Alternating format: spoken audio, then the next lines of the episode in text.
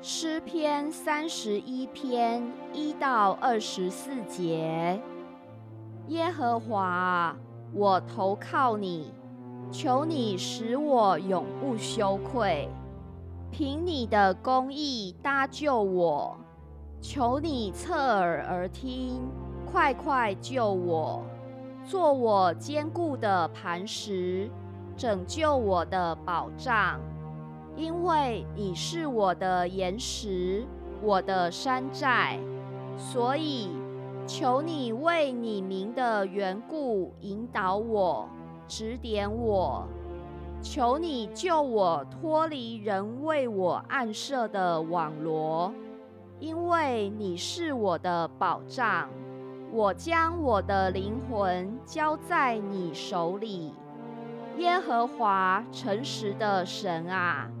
你救赎了我，我恨恶那信奉虚无之神的人，我却倚靠耶和华。我要为你的慈爱高兴欢喜，因为你见过我的困苦，知道我心中的艰难。你未曾把我交在仇敌手里。你使我的脚站在宽阔之处，耶和华啊，求你怜恤我，因为我在极难之中，我的眼睛因忧愁而干瘪，连我的身心也不安舒，我的生命为愁苦所消耗，我的年岁为叹息所旷废。我的力量因我的罪孽衰败，我的骨头也枯干。我因一切敌人成了羞辱，在我的邻舍跟前更甚。那认识我的都惧怕我，在外头看见我的都躲避我。我被人忘记，如同死人。无人纪念我，好像破碎的器皿。我听见了许多人的缠棒，四围都是惊吓。